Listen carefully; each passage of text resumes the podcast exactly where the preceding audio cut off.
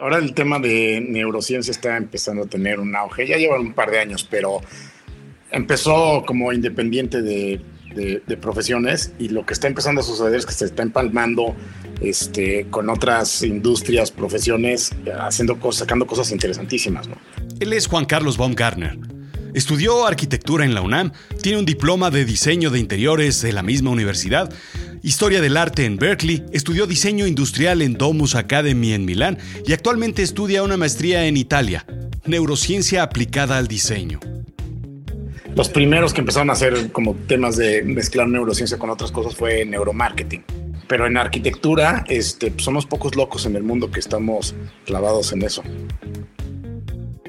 La arquitectura ha dado un giro completo y Juan Carlos está ahora estudiando la forma en la que el hombre se relaciona con la arquitectura, pero desde un punto de vista del comportamiento científico del cerebro. O sea, lo que nos hemos empezado a dar cuenta es que puedes enfermar a una persona este, si lo que le estás diseñando no es adecuado. Este, puedes ayudarle a un niño con déficit de atención si entiendes cómo son los mecanismos del cerebro y con el diseño este, le ayudas a, este, a potenciar esos mecanismos. ¿no?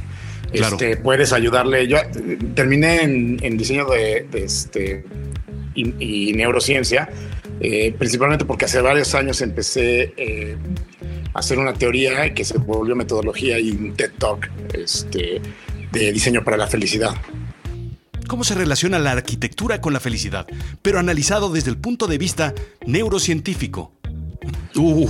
Eh, que se llama Design for Happiness y, es como cómo encuentras la correlación entre diseño de espacios y relaciones y emociones positivas. Y lo que me di cuenta es que todo, lo, todo el research que me parecía interesante, que me encontraba para utilizarlo, venía de la neurociencia. Entonces, definitivamente en algún punto dije, o sea, tengo que clavarme a neurociencia. Claro. Arquitectura, neurociencia, pensamiento, felicidad, oficinas, trabajo y la pandemia. Esto es Azul Chiclamino, la realidad de lo absurdo. Yo soy Rodrigo Job y yo te cuento.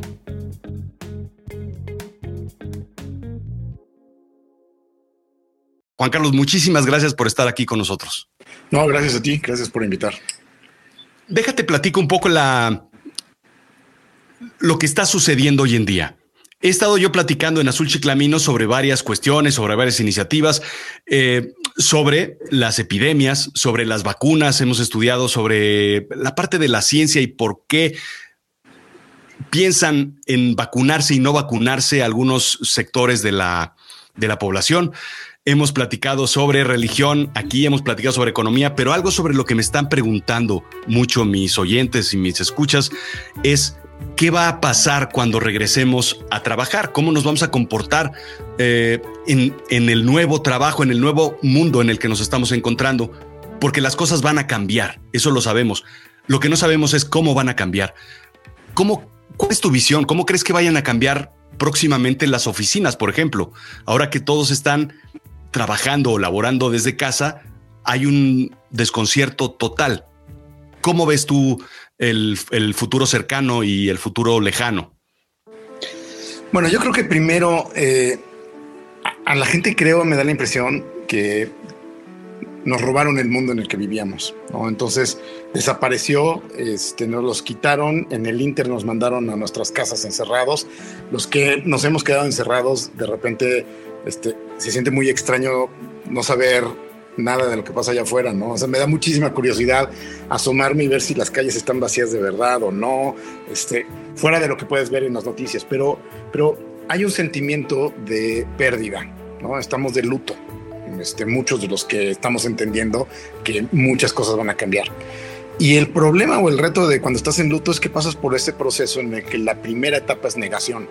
Y me da la impresión que muchas organizaciones y muchas personas están en esa etapa al grado en el que nos estamos tratando de convencer de que vamos a regresar a un mundo que, algunos le hemos llamado nueva normalidad, eh, y con distintos términos, pero en realidad el simple hecho del concepto de regresar es como si ese mundo todavía medio existiera el que, del que nos fuimos. Y, y creo que el primer reto es que tenemos que entender que no vamos a regresar. Primero porque vamos a vivir un periodo de un año a tres años, sumamente raro, sumamente atípico, O sea, la verdad es que lo que tenemos que entender es que el virus va a seguir allá afuera y nos vamos a seguir contagiando. Este, mucho de lo que ya están haciendo varios gobiernos en Asia, en Europa, es eh, utilizar los métricos de, cómo te vas contagiando y literalmente, como diríamos en México, medirle el agua a los camotes. Entonces, pues de repente en Asia, en China, abrieron este, y todo el mundo salió a la calle y se dieron cuenta que se estaban empezando a contagiar otra vez. Entonces cerraron cines, por ejemplo, y cerraron ciertos, ciertas actividades. Y así se han ido, lo han ido midiendo para, para administrar el sistema de salud, ¿no? principalmente. Esto que ya hemos oído muchísimo de aplanar la curva. Bueno, vamos a tener que seguir viviendo con, con qué tanto se nos está enfermando la gente y, y un poco tonteándole, ¿no? ¿no? Nadie ha pasado por esto. Pero lo interesante de esto es que hasta que realmente tengamos una vacuna o una inmunidad este, ya esparcida por la población, pues vamos a seguir viviendo con un poco de miedo, vamos a seguir viviendo con distancia social, vamos a seguir viviendo con un tapabocas, con un chorro de cosas que no son normales o que no estábamos acostumbrados.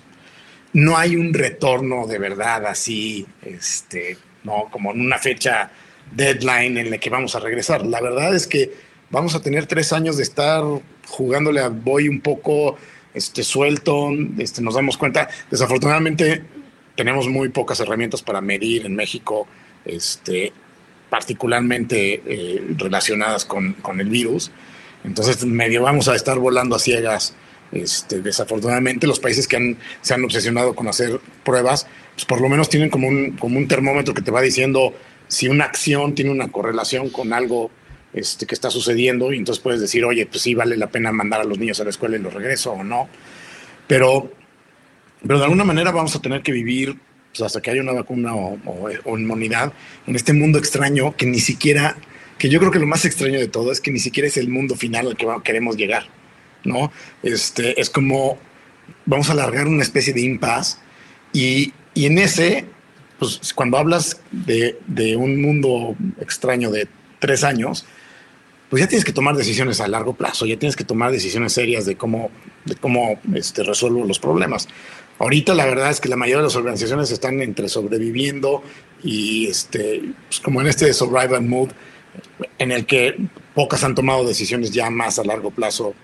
Pero en el momento que, que, que analicemos y tengamos claro pues que nos vamos a chutar como estamos, medio parecido, que el 50% de la población de una oficina no va a poder estar al mismo tiempo. O sea, cuando tú empiezas a aplicar distancia social, lo primero que te arroja es que la densidad de una oficina se va a la mitad, más o menos. Depende, de, de, depende del diseño que tengas, etcétera. Pero si tienes 100 empleados, lo más seguro es que puedas tener 50 al mismo tiempo. Y ahí las organizaciones tendrán que decidir si ponen horarios, si van a trabajar unos lunes, martes y miércoles y otros jueves y viernes. Este, muchas están decidiendo que, hay, que van a dejar en, trabajando desde su casa a una población grande. Eso va a tener toda una serie de consecuencias, ¿no? Este, escucho chistoso porque con esto de repente escucho este, nuevos especialistas en formas de trabajo que se apresuran a decir que la oficina va a desaparecer o que esto es el mejor ejemplo de, de, del trabajo este, desde casa. Este, esto no es trabajo desde casa. No, esto se parece más a este, este, prisión domiciliaria es, que a trabajo desde casa. ¿no? Eh, o sea, en el momento, o sea, no tiene nada de trabajo desde casa esto. ¿no? Entonces, va a haber yo creo que un periodo en el que muchas organizaciones van a tener que ir viendo cómo reaccionan y tarde o temprano vamos a tener que aceptar que ese mundo en el que queríamos regresar ya no está ahí y vamos a tener que acoplarnos a este mundo extraño de, de unos dos o tres años de un poco de incertidumbre, un poco de miedo, etcétera, ¿no? Claro. Y va a ser, va a ser algo súper complicado conjuntar todo lo que es la gente con la tecnología y con los espacios. Sí, este, nosotros decidimos hace, hace algunas semanas, tengo una oficina en España y entonces siempre le digo a mis clientes que tengo la ventaja de tener una oficina en el futuro, este, porque literalmente, y ahorita este, está muy extraño los, los números en México, pero, pero parece ser que lo que está empezando a suceder es que no necesariamente es que se esté aplanando este, la curva, sino se está alargando mucho el proceso. Este, que puede ser que no sea nada bueno ni, y, puede ser que sea, termine siendo muy doloroso.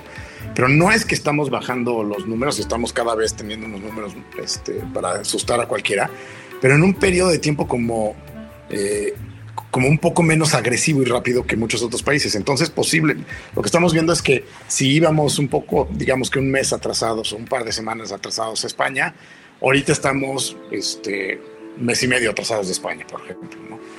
Pero está sucediendo lo mismo que sucedió en España, nada más que creo que puede ser un poco más doloroso.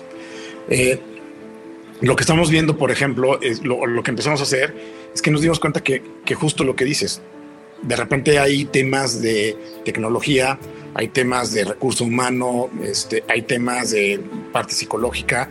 Este, una de las consecuencias de lo que está sucediendo ahorita es que los números de gente con depresión se han ido al cielo.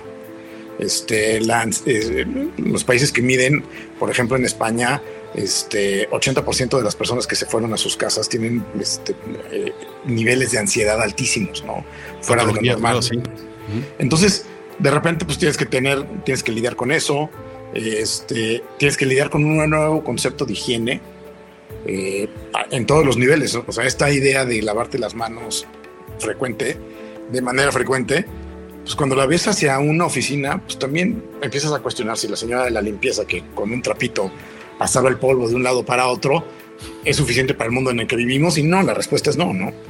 Entonces, lo que nos empezamos a dar cuenta es que era complejo para muchos clientes porque, porque es como súper interdisciplinario las soluciones que tienes que dar. Y entonces desarrollamos una, una certificación en la que lo que hacemos es que hemos juntado mejores prácticas de distintas disciplinas que tienen que ver con desde tecnología hasta diseño, este, temas de higiene, como de nueva percepción de higiene, este, inclusive hasta temas de comunicación, ¿no? Vas a tener que empezar a aprender a comunicar como marca diferente, ¿no? Este, en el momento en el momento que tu usuario tiene unas prioridades distintas, este, pues posiblemente la forma en la que te comunicabas con tu empleado tiene que cambiar. Entonces, pues es, es, es, un reto, es un reto complicado, pero por otro lado, creo, estoy convencido que bien va a abrir muchísimas oportunidades para mucha gente. Claro, claro, sí. A fin de cuentas tiene que salir algo positivo de todo esto. El, en, el, en el ámbito del diseño, el arquitecto, los arquitectos van a cambiar su forma de diseñar, su forma de, de crear eh, los espacios. ¿La arquitectura va a cambiar de alguna forma? Yo creo, posiblemente es muy temprano para saber si a largo plazo Por supuesto, va, a cambiar. Este, desafortunadamente, o sea, eh, en algún momento por este, inquietudes personales terminé en el Instituto del Futuro estudiando, el Instituto del Futuro en Palo Alto, en California, estudiando trend forecasting y, y futurismo. Eh, convencido que el diseño es en gran medida predecir el futuro, entonces este, pues quería tener herramientas como más científicas. Y una de las cosas que se me quedó grabadísimo es que al principio nos dijeron, tienen que distinguir entre predicciones y lo que los americanos le llaman wishful thinking, ¿no? Así como sueños guajiros o deseos o, ¿no? sí, este, Y no tienes idea también cómo me ha servido, porque en este proceso, yo creo que la mitad de lo que escucho, más que predicciones, son wishful thinkings, ¿no? Este, sueños guajiros. O sea, de repente hay gente que, que en automático te dice que esto nos va a ayudar a ser una mejor sociedad. Este, no lo veo tan evidente, no lo veo tan claro en la historia de la humanidad, tampoco ha pasado tantas veces que tengamos frenos como este y, por default nos volvemos una mejor sociedad. Y lo interesante es que lo, que lo que te dice el Instituto del Futuro es que lo que tienes que identificar son lo que le llaman megatrends. Un megatrend lo que hace es modifica comportamientos. Si tú tienes en la sociedad algo que por alguna razón modifica comportamientos y es sostenible en el tiempo, durante suficiente tiempo modificaste los comportamientos, lo que terminas modificando son hábitos. Y en ese momento puedes identificar hacia dónde podría tener una variación este, la sociedad de verdad este, duradera.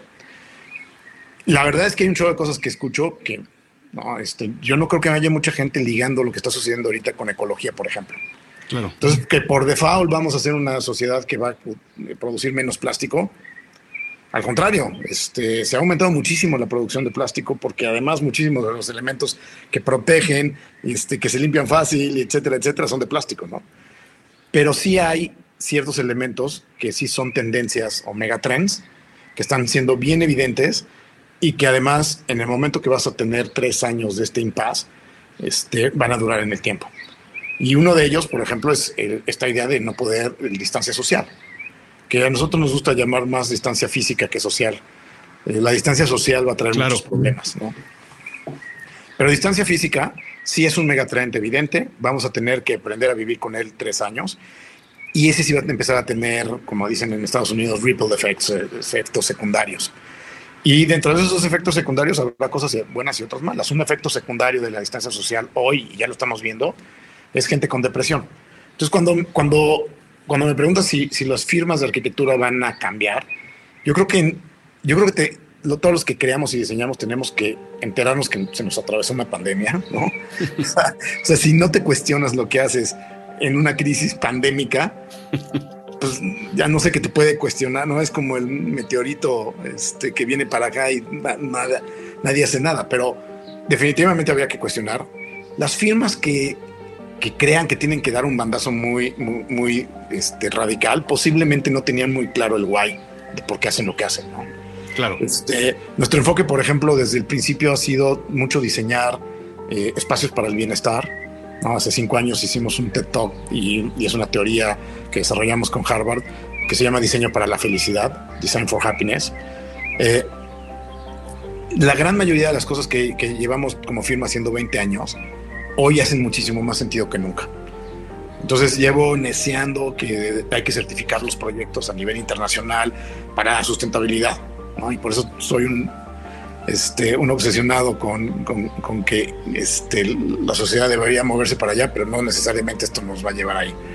Este, porque además llevo 20 años peleando por eso y no me pelan mucho. Este, eh, llevamos 20 años pues, convenciendo, bueno, menos en el tema de wellness, pero hay una certificación internacional en la que puedes medir este, el impacto que tienes en bienestar cuando diseñas, por ejemplo. Todos esos temas, felicidad, este, naturaleza, bienestar del ser humano, y que sean los rectores de, lo que haces, hoy, por ejemplo, hace muchísimo más sentido todavía. Entonces yo te diría, claro que estamos cuestionando un chorro de cosas porque tengo que ayudarle a, mis clientes este, y a los usuarios con cosas que antes no existían y, nuevas y por, por un periodo medianamente largo.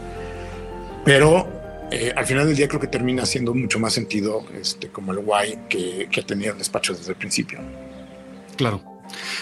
Entonces, yo creo que de las, de las cosas que justo y el wellness llevamos mucho tiempo platicando en, el, en esos términos.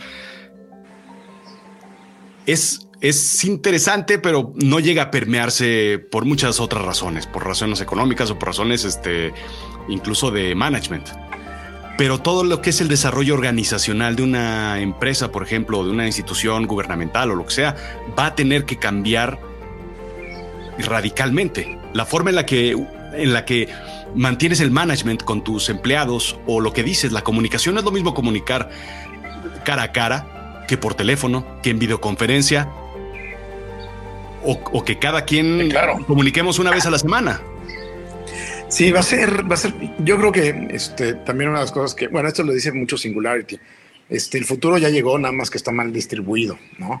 Este, te sorprendería porque tengo clientes en los que hicimos ejercicios, los primeros ejercicios de home office, y por eso tengo mis, mis, mis bemoles, este, los empezamos a hacer hace 10, 15 años, realmente programas bien armados, con tecnología y una serie de cosas a la fecha ningún programa de home office en el que hemos estado involucrados como masivo ha funcionado.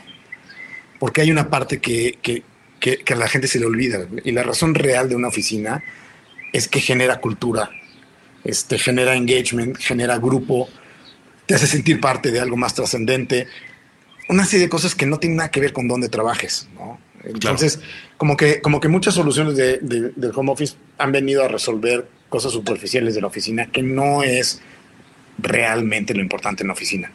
Y entonces tenemos organizaciones que, que con los que trabajamos que están súper vanguardia, que no les costó trabajo hacer esto, que ya tenían programas de mucha flexibilidad. Creo que más que home office, este, a la conclusión a la que llegamos hace muchos años era darle flexibilidad a tu gente, que trabajen donde quieran y que trabajen medianamente casi en la medida de lo posible a la hora que quieran.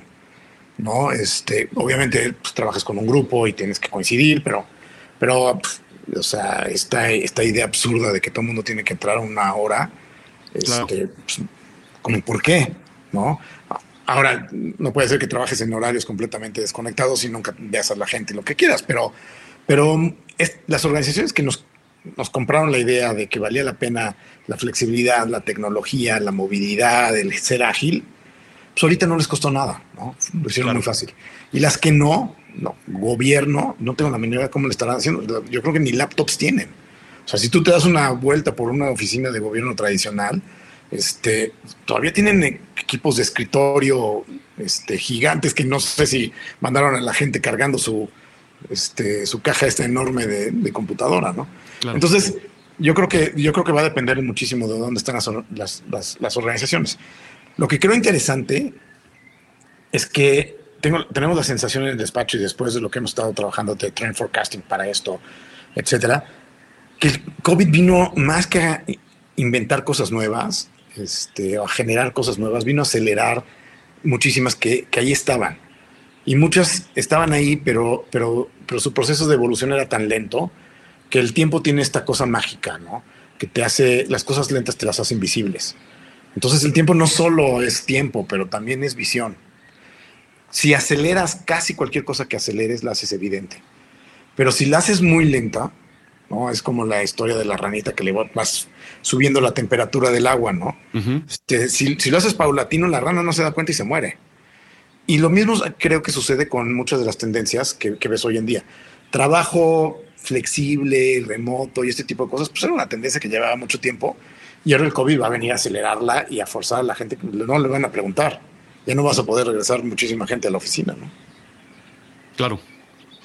Eh, muchas, muchas organizaciones tenían planes, por ejemplo, de RP, del Disaster Recovery Plan, en donde más o menos tenían una idea de cómo trabajar en caso de que hubiera un desastre, que típicamente se enfoca a desastres naturales, desastres de, corriente eléctrica, de fallas de otro tipo, y que han tenido que utilizar y en algún dado caso, pues extender, ¿no? Entonces, como dices, muchas organizaciones tienen un plan de cierta forma, las más avanzadas probablemente, y las que tienen, como dices, los recursos de tener la tecnología, de tener los procesos, de tener este el tipo de negocio un taller mecánico no puedes llevarte tu, chamba a la casa.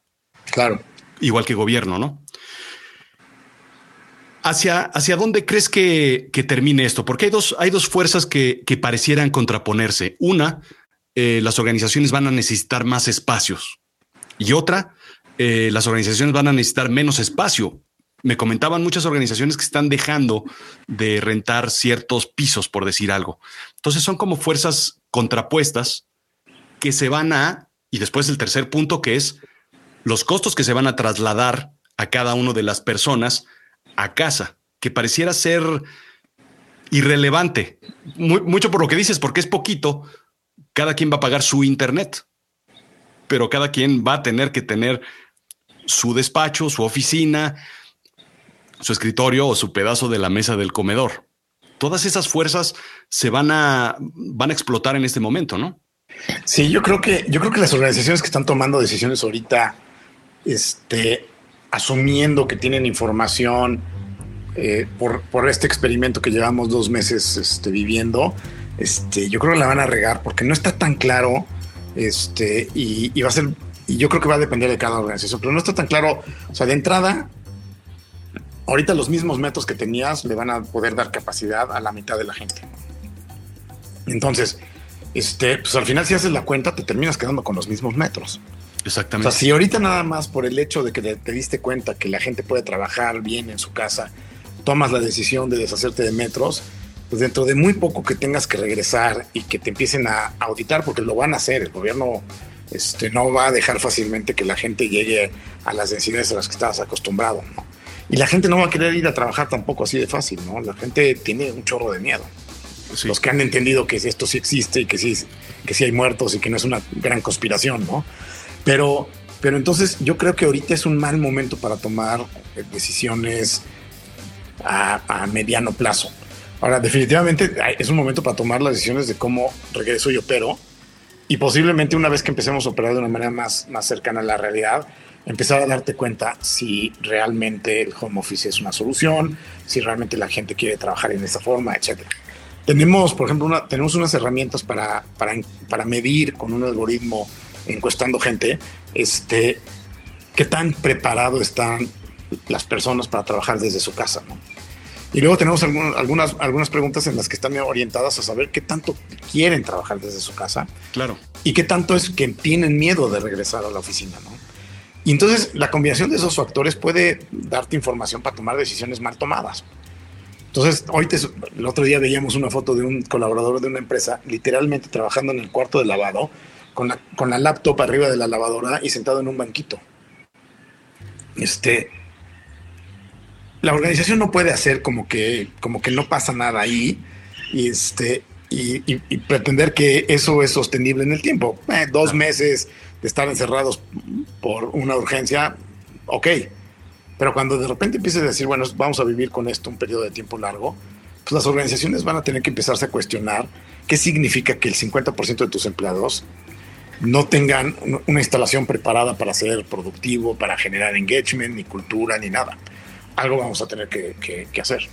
Claro, y el person y la, forma en la que uno percibe el branding de la empresa donde estás trabajando se va a venir abajo y eso va a traer cuestiones de problemáticas de eficiencia. Eh, la, razón por la que IBM este, mató el programa, uno de los programas más grandes del mundo de home office, es que cuando lo empezaron a implementar, sus números de patentes y de innovación se fueron al piso porque la gente no innova en aislado. Este, la, innovación es en la gran mayoría de los casos un proceso colectivo, este, social. Tú tienes un pedazo de una buena idea y necesitas complementarlo con pedazos de buenas ideas de los demás. Y, los innovadores de verdad son los que tienen esa capacidad de agarrar pedazos de, ideas incompletas del resto de las personas y hacer una sola buena idea. Crear algo, sí. Hay un libro que se llama Where Do Good Ideas Come From? Este, y, y hay todo un capítulo completo en el que habla que no existe una sola revolución eh, intelectual que valga la pena en la historia de la humanidad, que no haya pasado en paralelo o poquito después de una revolución en el diseño de los espacios y una revolución espacial. Entonces, si tú ves el dadaísmo, tenía los cafés y la ilustración este, tenía igual sus, sus, casas de té y casas de café que pasaron de ser cantinas a, a tomar café y se generó la ilustración al final del día lo que dice, y esto se me fue, este, no sé si es Lindstrom, no, no es Lindstrom, no sé cómo se llama el autor, pero lo que dice es que no hay una revolución intelectual interesante, importante, si no existe el espacio físico para que suceda. Y ahí es donde te digo que de repente las organizaciones pueden verse ahorita en la caer en la tentación de tomar decisiones que no necesariamente a largo plazo son las mejores, ¿no? Este, yo creo definitivamente que vamos a tener que voltear a ver las oficinas y cuestionarlas por completo. Y si antes era un lugar para que, además de generar cultura y todas las cosas que sí quiero, la gente trabajara y ya le voy a quitar un poco ese componente, pues posiblemente tengo que hacer un club, un club social, ¿no? En el que vayan a jugar este, dominó una vez a la semana. Este, o no tengo la menor idea, pero el chiste es que definitivamente cuando le cambias parte de la, de, la, ecuación, habría que cuestionar el otro pedazo, ¿no? Claro, porque además el, el, capital más importante en este momento, en esta época que nos toca vivir, es la creatividad, finalmente. Es lo que verdaderamente te va a diferenciar del resto de las organizaciones y lo que va a hacer que eh, seas exitoso o fracases.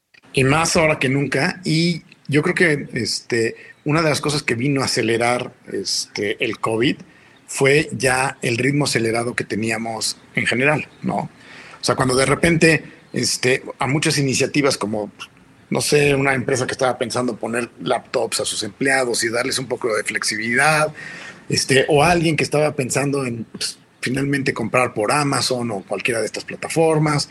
Llega el COVID y en una semana hicieron lo que no habían hecho claro. este, en cinco años, ¿no? Tengo clientes que sí, literalmente fue así, on fire a comprar laptops para resolver el problema y mandar a la gente a su casa.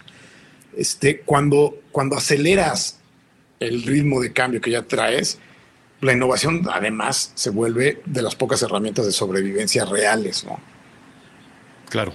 Otro de los, de los puntos también más o menos pegados a esto es el, los viajes. El viajar eh, y en, sobre todo en, despachos como el tuyo, el entender cómo se trabaja en Estados Unidos, en España, en todas las localidades donde están ustedes, es un intercambio cultural sumamente enriquecedor porque son diferentes condiciones de trabajo, diferentes climas, diferentes culturas, diferentes eh, historias que se cuentan las personas en un espacio de trabajo, lo cual enriquece a toda la organización. Ahí se va a perder algo. ¿Hay alguna forma de contrarrestar el no viajar en un año? Bueno, este, te sorprendería este, lo, lo eficaces que han sido las herramientas tecnológicas hoy en día para, para, sustituir muchas cosas que pensábamos que no había forma de hacer distintas, ¿no? O sea, tengo gente supervisando obra sin ir a la obra. Posiblemente no es lo ideal y no vamos a llegar a un punto en el que nunca vayas a la obra, pero, pero de repente te das cuenta que la mitad de las veces que teníamos que ir a revisar cosas en la obra, pues si alguien hubiera tenido un teléfono y me hubiera enseñado el detalle de donde tienen una duda, este, ahí mismo se lo podíamos contestar, ¿no? Este, hay cosas que, que, yo creo que la tecnología nos está ayudando muchísimo, va a haber otras que no. Eh, en temas de educación, a mí me agarró a la mitad de mi maestría en, Italia y este y, dentro del mismo grupo que están estudiando hay gente que, está muy contenta con estudiar remoto y a mí me cuesta muchísimo más trabajo. ¿no? Si no estoy encerrado en el lugar con el maestro viéndome enfrente, tengo 25 distractores y mi déficit de atención no me permite poner mucha atención, ¿no? Claro. Entonces, este, yo creo que va a depender, va, a haber cosas en las que a mí me preocupa que, carreras de arquitectura, por ejemplo, la parte de diseño y feedback lo des en línea, ¿no? O sea, yo no creo que se pueda sustituir el que agarres un plumón y este y hagas esta colaboración porque es un, proceso de aprendizaje de aprendiz este maestro no claro. Es un oficio que, yo creo que va a ser complicado hacerlo a larga distancia. Pero definitivamente va a haber cosas que, que nos vamos a ahorrar muchísimo no estoy nosotros hemos seguido trabajando con todos los proyectos que traíamos, con excepción de algunos en Europa que se detuvieron un poco, pero este, con el mismo ritmo y sin, sin, mayor problema, ¿no? Resolviendo los problemas como están llegando. Sí, sí, sí, sí. Ok, algo que se me esté yendo, algo que creas que es conveniente platicar antes de, cerrar la conversación, algo que, que, sea verdaderamente importante subrayar. Bueno, yo creo este, que es importante que la gente entienda que estamos como en ese proceso de duelo, este, de pérdida y muchos en negación.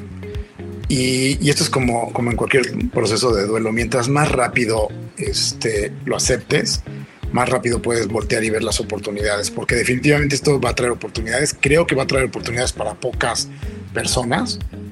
Este, muchísimos van a sufrir y, yo creo que una de las características de esas pocas personas son las que tengan la habilidad de dejar ir el mundo anterior y, este, y abrazar el nuevo. Perfecto. Sí, así, así va a ser. Juan Carlos, te agradezco muchísimo tu tiempo. Este, no, ¿de qué? ¿Dónde puede localizarlos la gente? ¿Alguna página web, algún correo? Sí, tenemos este, la página del despacho es spacemex.com. Ahí están todos los datos de contacto. Mi Instagram es baumgarj este, y ahí nos pueden localizar. Perfecto.